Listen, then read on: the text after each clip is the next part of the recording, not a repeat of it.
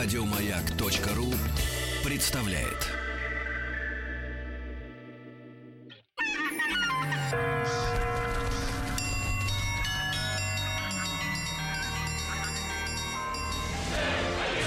Русский мир. Истоки. Ну что же, дорогие товарищи, пока отдельные представители либерально-интеллигентной общественности с пренебрежением произносят ф- фразу, я чувствую, беря ее в кавычки, «русский мир как таковой», мы успешно на протяжении нескольких месяцев, э, так сказать, публикуем замечательные лекции с помощью наших уважаемых докладчиков, да, о том, действительно, откуда есть и пошла наша с вами земля, да, она такая, как есть. Конечно, есть варианты смыться за границу, и там потом при помощи нашего консульства, э, значит, возвращать себе детишек, если что не так пойдет, как вы все думаете, должно идти. Но нормальный человек, он, соответственно, родину не выбирает, правильно? Живет там, где родился. Там и, И он пригодился. и пригодился, правильно. И исповедник такого же принципа Галина Владимировна Аксенова. Да, Галина Владимировна, доброе, Доброе утро, доброе. Рады чрезвычайно вас всякий раз видеть. Не только потому, что вы не приходите с пустыми руками в прямом и переносном смысле. Сегодня поздравили Тима Кирби пряниками душистыми. Русским пряником. Еще раз спасибо всем за Да, поздравления. да, да, да. А Галина Владимировна, доктор исторических наук, профессор кафедры истории России Московского педагогического государственного университета. Завидуем по-прежнему вашим студентам, хотя, может быть, по, по младости лет они не, поменя- не понимают, с каким сокровищем им довелось, в общем-то, присутствовать вместе. Да, но мы даже вот с вами раз в неделю на час встречаемся, понимаем, что э, большое удовольствие и польза. польза. Спасибо Потому вам за добрые лю- слова. Люди Спасибо. слушают, люди слушают в подкастах, они берут с собой в дорогу наши записи, и для них это не только интересно, да, и возможность скоротать время, но и узнать о своей собственной родине то, что им, может быть, не даже сказали в школе. Вот. Галина Владимировна, ну мы сегодня завершаем историю, э, э, наш длинный рассказ о Екатерине II. Да, да, сегодня у нас, Конечно, да, он не, не может вместиться ни в какие, я думаю, что рамки радио ш- там формата, да. Но тем не менее, вот интересная вещь, да, мы, конечно, об итогах тоже поговорим, но мы не должны и также упустить тему, которая э, важна для всех участников тех событий сегодняшних, м, значит, возникновение ведь именно при Екатерине II в нашей стране черты оседлости. Да, мы Правильно? с вами, я думаю, да, сегодня мы сейчас к этой теме подойдем, Да-да-да. но так что Мгм. достаточно логично, чтобы она у нас не спонтанно возникала, да. да, чтобы и воспринималась не так, как что-то такое вот навязанное, Этакое. специальное, да, этакое, навязанное, потому что это такое следствие, действительно следствие внешнеполитических действий, внешнеполитических акций и, главное, что международной политики, да, международной обстановки, э, которая сложилась э, вот к концу, собственно говоря, э, во второй, последней трети 18 столетия. То есть это некий вот итог проводимых как внешне, внутренних реформ, так и, собственно говоря, итог внешнеполитических акций, внешней политики. Значит, единственное, что хотелось бы напомнить о том, что мы в прошлый раз, в общем-то, начали, продолжая размышления о внешней политике Екатерины и Екатерининского времени, начали разговор о русско-турецких войнах. И чуть-чуть его не успели завершить, в общем-то, а при всем при том мы помним э, слова замечательные, сказанные Ключевским, и Платоновым, великими русскими историками, э, что внешняя политика Екатерины была самой логичной, самой удачной стороной ее деятельности, которая абсолютно не вызывает никаких нареканий и сомнений, хотя Ключевской, в общем-то, и по этой стороне деятельности Екатерина прошелся именно по разделам Польши, э, связан э, и огорчен был именно тем, что эти разделы были навязаны России. То есть это не была некая самостоятельная акция, то есть это не было желанием России как таковой, а именно навязанные, причем со стороны Пруссии. И тогда Ключевский написал, что благодаря, собственно говоря, Екатерине, и, в общем-то, в этом, наверное, а, Пруссия смогла усилиться как государство и создать, ну, прийти, в общем-то, к некой идее цельности своего государства. То есть мы вспомнили и сказали, что да, вот, э, собственно говоря, территории Центральной Пруссии, Пруссия, которая располагается в центре Европы, да, э, со столицей в Берлине, смогли соединиться с регионами Кёнигсберга, да, Калининграда, то есть вот этими регионами нашими Западной России, западно-российскими регионами нынешними. То есть, а в общем-то мы начали говорить о русско-турецкой проблеме, действительно очень сильной, сложной проблеме русско-турецкие отношения у нас выстраивались достаточно сложно, очень долго. И э, самое большое количество войн в истории российского государства это действительно русско-турецкие войны, потому что последняя русско-турецкая война падает на Александра II на 70-е годы XIX века, когда так более или менее решается балканский вопрос и судьбы православных государств. Хотя они, собственно говоря, э, начали решаться уже в Екатерининское время. Именно судьбы православных государств Балканского э, полуострова. А, э, мы вспомнили с вами о том, что, собственно, Первая русско-турецкая война, которая проходила там 1768-74 годы, а, была достаточно удачной для России. И, собственно говоря, русский флот, Балтийский флот прошел новое испытание, придя на Средиземное море и в архипелагских экспедициях под командованием Грейга, под командованием Спиридова и под командованием Алексея Орлова. Он одержал колоссальные победы, которые составили славу русского флота – и доказали, что русский флот является одним из лучших, из мощнейших, а русские флотоводцы являются действительно одними из самых талантливых флотовождей э, во всем мире. И при этом у нас с вами еще была одна, так сказать, совершенно замечательная страница в этой русско-турецкой войне. Это подвиги э, Петра Александровича Румянцева, выдающегося русского полководца, который при, э, победил при Кагуле. И, собственно говоря, не случайно при Кагуле, Ларги, там Рябая могила, то есть побед было очень и очень много. Одна из самых славных побед побед, э, собственно говоря, была именно при Кагуле, когда против 150-тысячного турецкого войска выступило 15-тысячное русское войско. Представляете, противостояние, да, в 10 раз. И э, он победил в этой схватке. Э, поэтому, конечно же, не случайно Павел I, оценивая подвиги Румянцева, произнося слова по его кончине, а упокоился Румянцев э, буквально через два месяца после смерти Екатерины в 96 году, а Павел I назвал его русским Тюреном.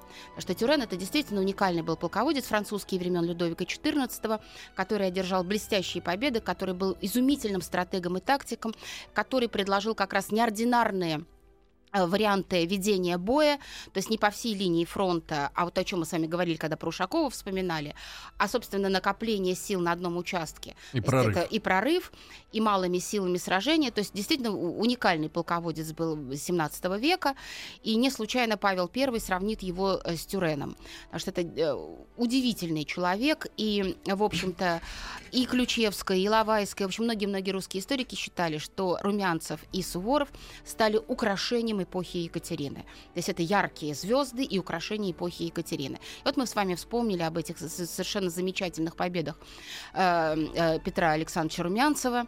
И понятно, что, э, в общем-то, пришли к очень важной мысли о том, что в 1783 году буквально 10 лет спустя после того, как завершилась Первая русско-турецкая война Екатерининская, в состав России вошел Крым.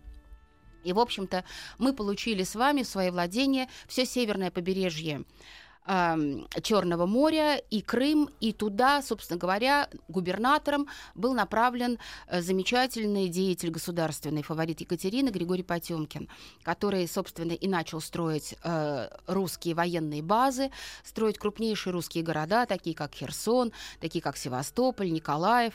Началось строительство уже Черноморского флота, который и одержит победы, блистательные победы во Второй русско-турецкой войне. И мы начали как раз и говорить про Вторую русско-турецкую войну, чуть-чуть не за не успели ее завершить раз, свой рассказ о ней. Она началась тоже в 1780 А давайте мы, э, э, да. Галина Владимировна, э, совсем скоро продолжим.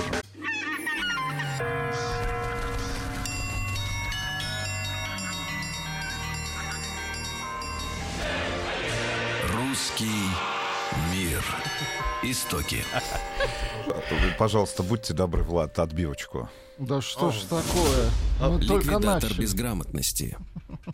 Кому? Договоры, Сергей Валерьевич. 100 рублей на бочку. С кем договоры? А договоры, договоры. Вы ошиблись в рекламном хорошо, тексте. Вы в каком тексте? А, вот вы сказали договора. Договоры, Сергей Валерьевич, запомните. Вот придет к нам в гости Галина Викторовна Якушева через неделю. Мы ее спросим. А пока 100 рублей на депозит. Вам не отправляем. Пока на депозит. Да, итак, э, Галина Владимировна Аксенова, доктор исторических наук, у нас сегодня в студии. Екатерина II и русско-турецкие войны. Да, вот завершаем. Да, мы завершаем, да, подводим итог. То есть, э, собственно говоря, Россия к, ко Второй русско-турецкой войне вышла уже в полной боевой готовности в плане того, что, в общем-то, Черноморское да, побережье, не все, э, там еще у нас остается большая, большое пространство между э, Днестром и э, Бугом, э, которое войдет в состав России по итогам Второй русско-турецкой войны.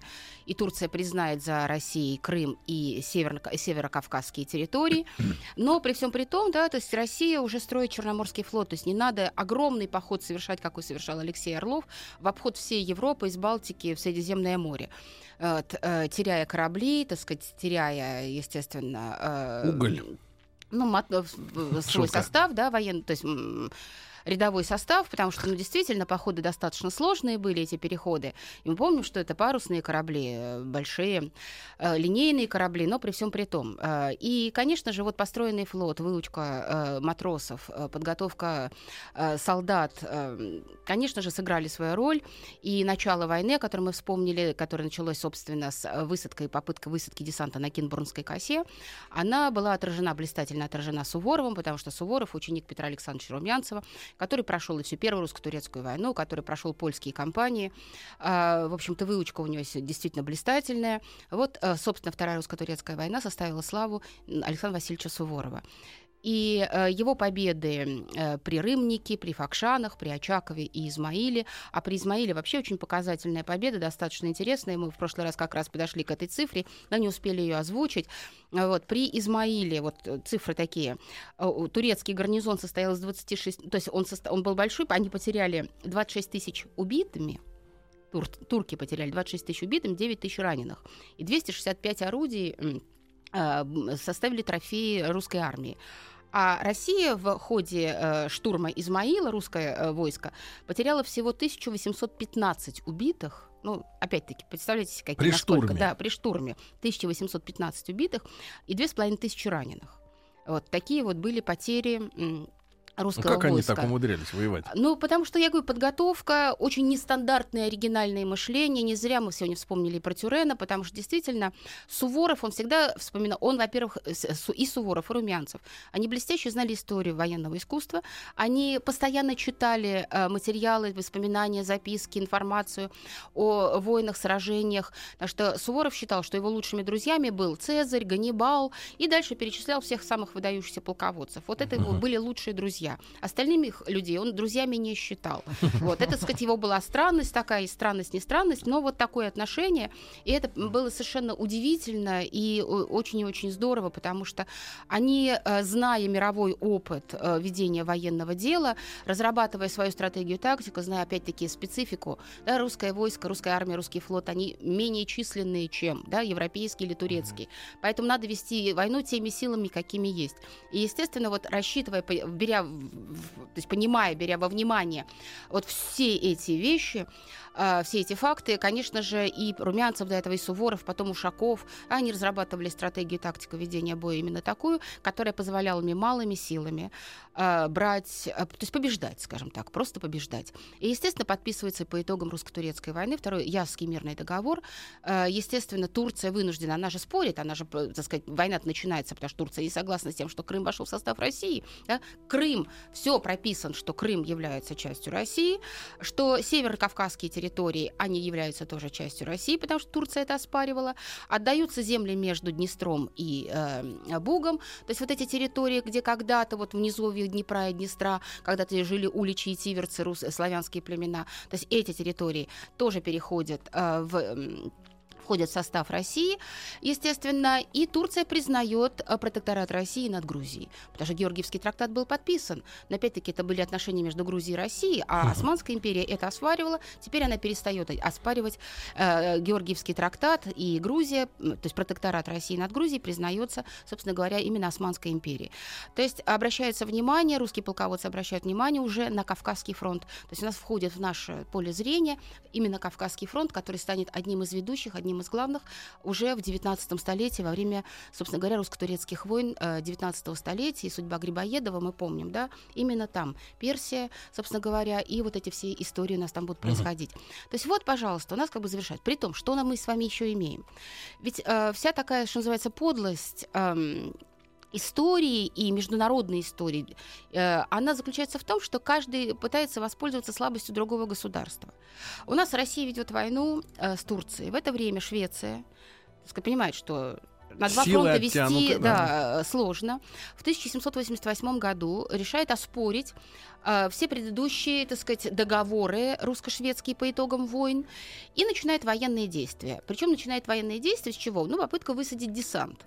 Мгм. Попытка высадить десант не получается. Так сказать, Куда? э, вот, на побережье Финского залива, туда ближе к Выборгу. Значит, попытка высадить десант не получается. И все военные действия переносятся на море. И здесь на море у нас с вами э, трудится, что называется, Чичагов, о котором мы с вами вспоминали в связи с его э, северной экспедицией секретной э, к островам Шпицбергена и Гренландии. У нас был разговор же об этом. Вот, Чичагов э, одерживает блистательные победы вместе с Грейгом. Чичагов и Грейг одерживают блистательные победы. Четыре крупнейших морских сражения было на море, из которых русский флот вышел победителем. И, собственно говоря, э, Швеция вынуждена идти на подписание мирного договора. Причем мирный договор достаточно такой спокойный. Россия ни на что не претендует. Швеция подтверждает условия всех предыдущих мирных договоров. И на 7 в 1790 году русско-шведская война заканчивается. То есть вот, э, понимаете, вот это вот такая обойма, огромная обойма активной внешней политики, внутри которой у нас с вами есть еще вот та самая польская проблема Да. вместе с чертой оседлости. Галина Владимировна Аксенова, доктор исторических наук, сегодня у нас в гостях в студии. После новостей, новостей спорта мы продолжим разговор о нашей истории.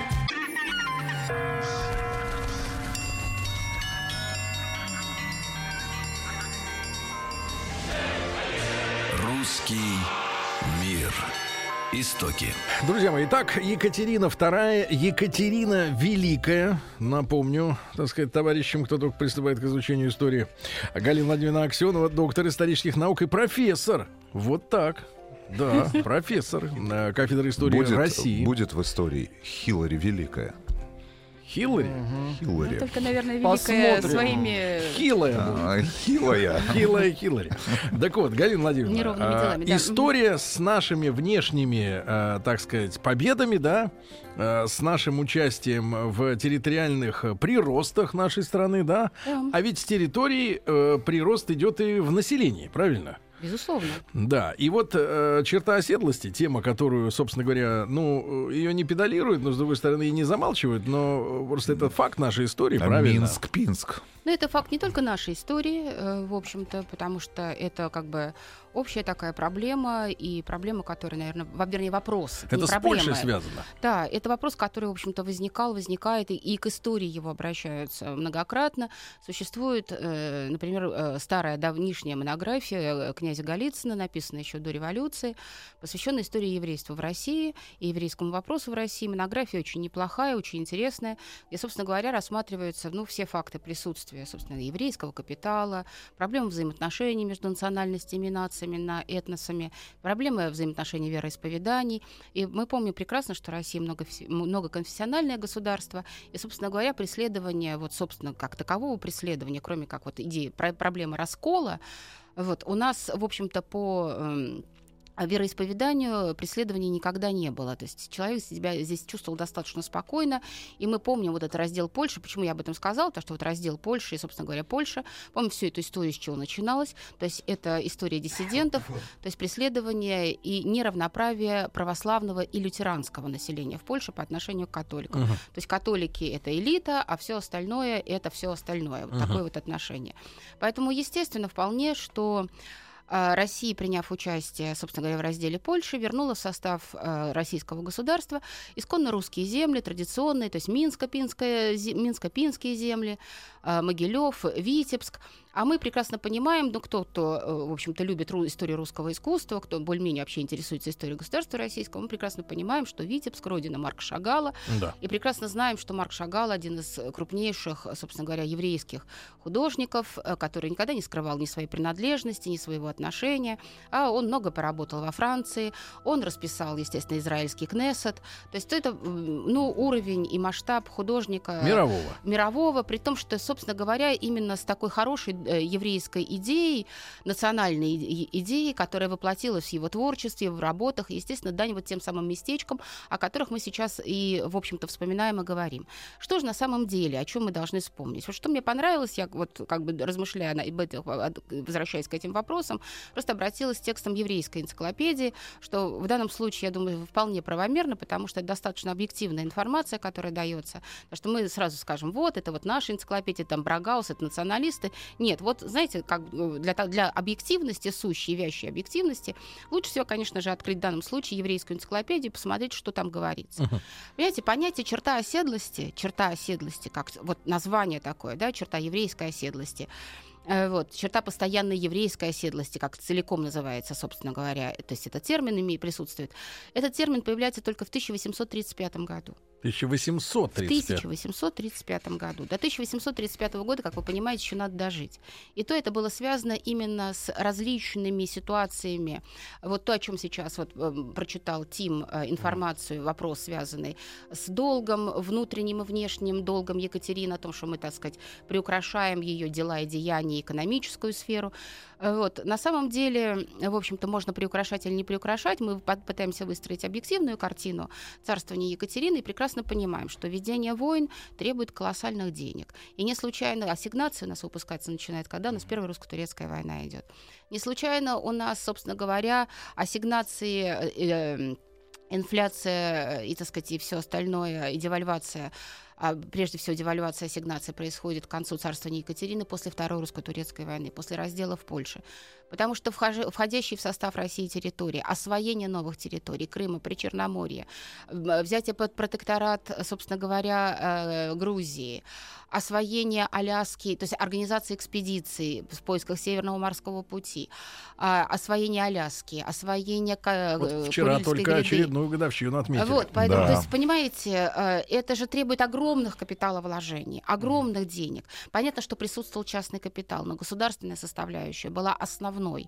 Вот, потому что как бы частный сегмент, он был не слишком велик во времена Екатерины, и понятно, что, в общем-то, вне, долг, да, государственный долг, он возрастал, и это как бы, ну, вполне, ну, такое, ну, скажем, нормальное состояние, потому что государственный долг есть у всех государств, и вы попробуйте найти... Сравните да. с Соединенными Штатами да, и, и э, умолкните. Вот, поэтому, конечно... Но мы можем просто печатать больше денег, Сергей, не волнуйтесь. Вот, нет, ну, печатать можно все что угодно, в общем, запустить станок, но толк-то от этого, экономика от этого э, работать лучше не будет, и, в общем-то, люди от этого жить лучше не будут, потому что все должно быть абсолютно разумно и вполне приемлемо. Так. И вот мы с вами, возвращаясь да. Э, к черте оседлости, частности, должны вспомнить, собственно говоря, э, два вопроса. Э, вернее, две реформы Екатерины. Ее губернскую и городскую реформы. Это связано между собой. Угу. То есть у нас э, губернская и городская реформа проходят в промежуток временной между первой и второй русско-турецкими войнами. В этих, естественно, реформах, в указах, прописываются совершенно четко функции губернатора, губернии, судебные функции. Городская реформа прописывает э, э, те вопросы, которыми занимается городское самоуправление и прописывает права и обязанности граждан. И, собственно говоря, именно городская реформа прописывает тот факт, что за каждым городом и местечком закрепляются люди, которые там живут. Закреп... То есть прописка появляется. Да, то есть они прикреплены. То есть купцы, мещане, вот ремесленники, откуда. они закреплены Беда. за городом. И когда, собственно говоря... А зачем это было сделано? Ну, Идеологически. Значит, ну, вы Или экономически? Это, это экономическая составляющая. Вы прекрасно понимаете, что, в общем, чтобы город развивался, чтобы земля развивалась и давала плоды, да, человек должен на земле работать, в городе работать. Если мы постоянно будем бегать, как гастарбайтер из города в город, uh-huh. то, ну, пользы, собственно говоря, э, будет мало. Uh-huh. Да, то есть покинул, мигрировал, мигрировал, да, так сказать, миграция — это э, явление характерное для империалистического экономическая система, то есть для конца 19 века в большей степени трудовая миграция. А здесь как раз та эпоха, когда, собственно, трудовые силы должны быть прикреплены к определенной территории и, и способствовать развитию той или иной территории, потому что иначе государство развалится экономически. Опять-таки мы про внешний долг, про... Значит, и, естественно, если русское население, мы прекрасно понимаем, что все население России живет по такому принципу. Все. Все абсолютно. Купцы, ремесленники, цеховики, э, э, члены цехов, да, мещане, они закреплены, прикреплены А за как это называлось городом. юридически? Это А вот. крепость? Это же не крепостные, Ну, правильно? это не крепостная, это при- э, они приписаны к А, городам. приписаны. Понимаете, приписаны к городам. Или, а тогда же говорили, выписать инженера из Понимаете, Петербурга. вы, там же вот, если мы посмотрим на документы, там кто-то едет на учебу, то ему городская управа Да. или а, представитель городского совета да, дает бумагу, что есть решение, разрешение совета отпустить его на учебу там, в академию художеств, предположим, в университет московский, и он с этой бумагой приезжает учиться в другой город. Сразу вопрос возникает, э, Галина Владимировна, а в Европе были такие территориальные привязки людей? Ой, вы знаете, я как-то так э, вот европейскую историю знаю гораздо хуже, поэтому ничего не могу сказать. Знаю, что там была э, своя метрика, по которой развивались города, было это коммунальное движение, которое, так сказать, о свободе, не свободе городов. Там тоже свои какие-то привязки были.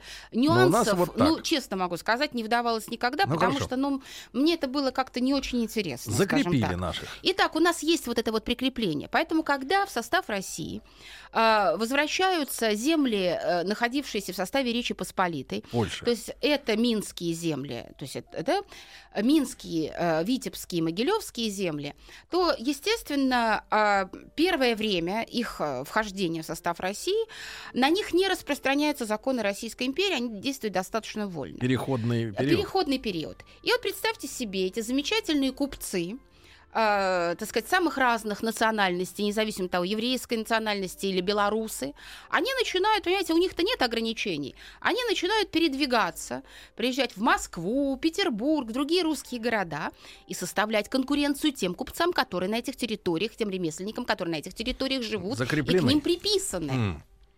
И, естественно, Те-то вы не могут понимаете, никуда смыться. те не могут, а этих свобода. и а эти поэтому приехали. Поэтому начинается, э, ну, потасовок не было, но пишут жалобы императрицы.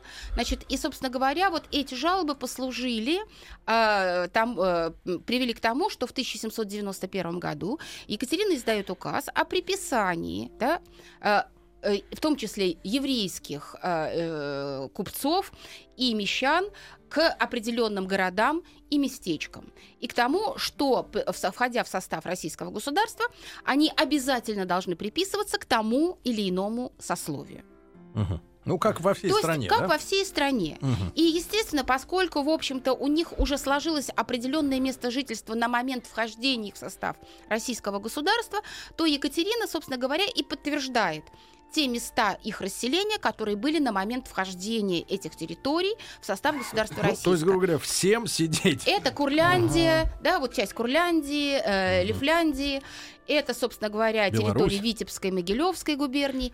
И потом, поскольку они все равно начинают двигаться, перемещаться. У нас с вами, помните, мы еще о чем говорили? Почему я говорю, все завязано на внутреннюю политику. Почему? Это, собственно говоря, о черте оседлости разговор вполне уместен, когда мы уже представляем себе всю историю царствования Екатерины. В состав российского государства вошли губернии новые. Новороссия вошла в состав России. Огромные территории, малоосвоенные, малонаселенные.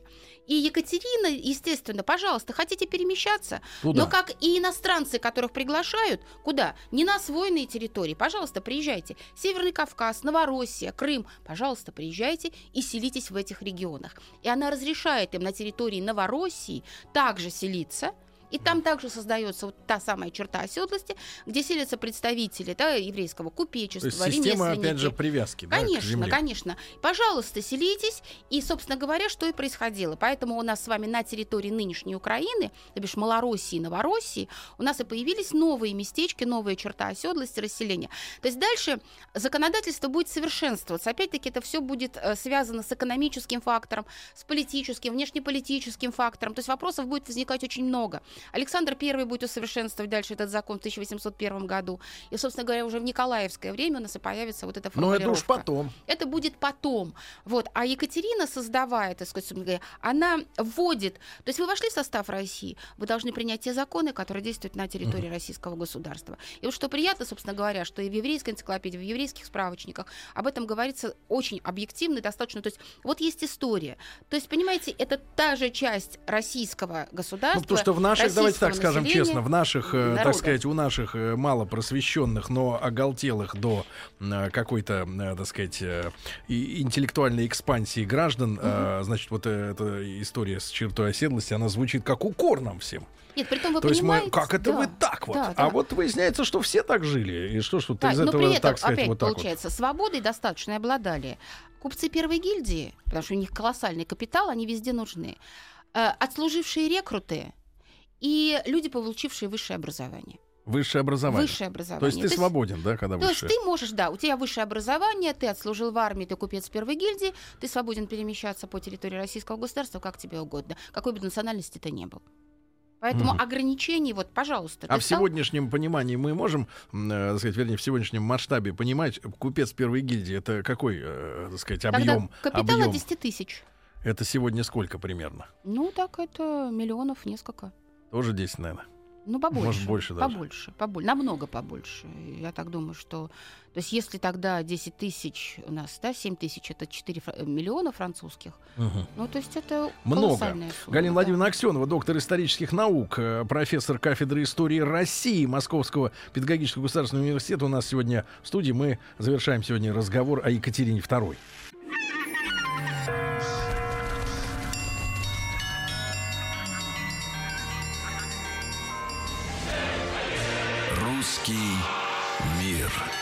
Истоки. Друзья мои, для правильного, удобоваримого восприятия наших исторических лекций, как я понимаю, э, мельком вглядываясь в ваши комментаторские сообщения по ходу пьесы, э, требуется ведь не только объективный взгляд на историю, но еще и не искривленное э, последующими годами сознание. Потому что вот сейчас пришло сообщение от одного из наших уважаемых слушателей из серии, ну, который комментирует э, свободу э, человека, купца первой гильдии. Это что ж, говорит, 10 тысяч украл и свободен. Восприятие, восприятие купечества торговых людей, да, как не обязательно воров, что выпестовалось и последними годами всеми, и советскими, да, когда работник торговли был синоним, синонимом человека, которого просто еще не посадили. Ну, Сергей, в 21 ве- веке люди, которые занимаются купи-продай, какие они?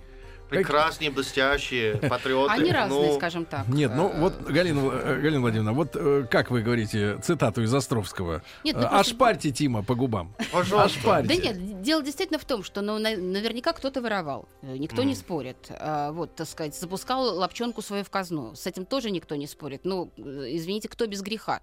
Э, Вот. Но при всем при том, э, купечество как сословие, гильдейское купечество, оно очень чтило, э, так сказать, закон и э, честь э, своего сословия. Поэтому не случайно, когда мы с вами ну, читаем самое известное произведение Островского, скажем так, «Беспреданницу», то мы помним честное купеческое слово. И помните, с чем же ты связан, какие путы да, тебя связывают? Честное купеческое слово. То есть, понимаете, купцы... Сегодня это вообще немыслимо. Когда там бились об заклад, подписывали договор, то устное э, провозгласение честное купеческое слово Этого иногда стоило достаточно. гораздо дороже, чем письменный документ. То есть, если ты нарушал купеческое слово, представляете, это же гильдейский, это союз, это, так сказать, ну, что называется, хотите мафия, хотите масонская ложа, как угодно это назовите, но ты связан этим словом, ты обязан выполнить, сдержать это слово. То есть, понятно, что не идеалы бывают в нашей жизни, нет идеальных людей, нет идеальных ситуаций, но при всем при том, э, в общем-то, одним миром мазать и говорить, что украл и стал свободен. э, м, Ну, просто люди в сегодняшней обстановке как-то ищут пути для объяснения. Ну э, да, да, Тех ну- а, двух, двух, э, так сказать, с лишним веков назад э, существовавшие правила, да? Да, в общем-то, поэтому, конечно же, Екатерининская эпоха и вообще история государства российского, она чрезвычайно непростая, а, заковыристая, с ог- огромным количеством вопросов, на которые не всегда мы можем найти ответы, потому что не все понимаем и, наверное, не все знаем. Эпоха Екатерины — это действительно эпоха бесконечная, как и любая эпоха в истории государства российского. Но из эпохи Екатерины понятно, что у нас осталось где-то там Балканом, э, история культуры, великой культуры этого времени, с удивительной литературой, музыкой, живописью, которой мы имеем возможность наслаждаться, приходя в музеи. Но вот есть одно деяние Екатерины, которое ей не удалось реализовать, из-за чего она, в общем-то, наверное, расстраивалась, и чего, наверное, можно расстраиваться по сию пору. Uh-huh. Это ее великий греческий проект. Вот то, что не удалось ей реализовать. То есть, как говорят историки, э, специалисты вот в этой эпохе, она не успела достроить свое, то есть ее государство, она так говорила всегда, это мое, это ее государство, она не успела ее достроить. Это знаменитый греческий проект. Это что она такое? мыслила, что после завершения вот Второй русско-турецкой войны э, она, э, ну, какими-то шагами, то есть военными шагами или мирными шагами будет способствовать освобождению Балкан, полному освобождению Балкан от турецкого господства и созданию, воссозданию на территории Балканского полуострова Великой Греческой империи. То есть э, Великая православная Греческая империя, во главе которой она видела своего второго внука Константина Палча. Она и назвала-то его Константином в честь Константина Великого, мысля об этом совершенно замечательном, то есть об этом деле. При том, что вот этот православный православный проект, это опять-таки не первая мысль Екатерины. Когда вот смотришь на Екатерину и понимаешь, что, в общем-то, многие ее мысли связаны с древнейшими страницами русской истории. То есть это и э, Святослав э, э, Игоревич, наш замечательный князь, это времена Алексея Михайловича, когда Юрий Крижанич был в России, выходец из Хорватии, предлагал создать единое славянское государство. То есть Екатерина пошла не по принципу славянского государства, она пошла по принципу, хотела пойти по принципу вероисповедания православного государства но не создавать единого славянского государства, потому что бесконечные территории очень сложно управляемы. Они требуют колоссальных капиталовложений. Она хотела, чтобы на Балканах существовало греческое государство, православное государство, и во главе этого государства стоял ее внук Константин Павлович. Но, в конце концов, нек немножко этой идеи суждено было реализоваться и воплотиться в жизнь, потому что внучка Николая I Великая княгиня э, Ольга Константиновна, собственно говоря, стала королевой эллинов, и после смерти своего мужа, греческого короля Георга, она управляла Грецией, и, собственно говоря, Греция, да, вот Греция во главе, собственно, с представителями русской династии Романов, Ольга э, Константиновна, королева эллинов, которую греки вспоминают по сию пору самыми теплыми словами. Это в какие годы она правила? Это начало 20 века, э, собственно говоря, до революции всех, и, собственно, благодаря э, именно Ольге Константиновне Греция обрела вторую жизнь своим памятником, то есть всей античности, потому что на деньги Ольги Константиновны, собственно, и восстанавливалась вся греческая Аттика. А сейчас во время визита патриарха э, в Англию, Великобританию, вспомнили о том, что муж Елизаветы является прапраправнуком, собственно говоря, императора Николая I. Он является, собственно, внуком внуком или правнуком, сейчас точно уже так по поколениям, внуком, внуком, э, собственно говоря, э, Ольги Константиновны. Угу. То есть вот э, эта линия, эта связка, вот она звучит... А вот Борис Джонсон турок. Э. В этом проблема.